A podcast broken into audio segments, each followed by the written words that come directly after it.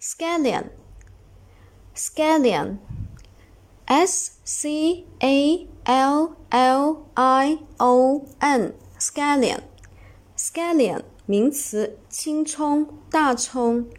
s c a l l i o n，scallion，scallion，名词，青葱、大葱。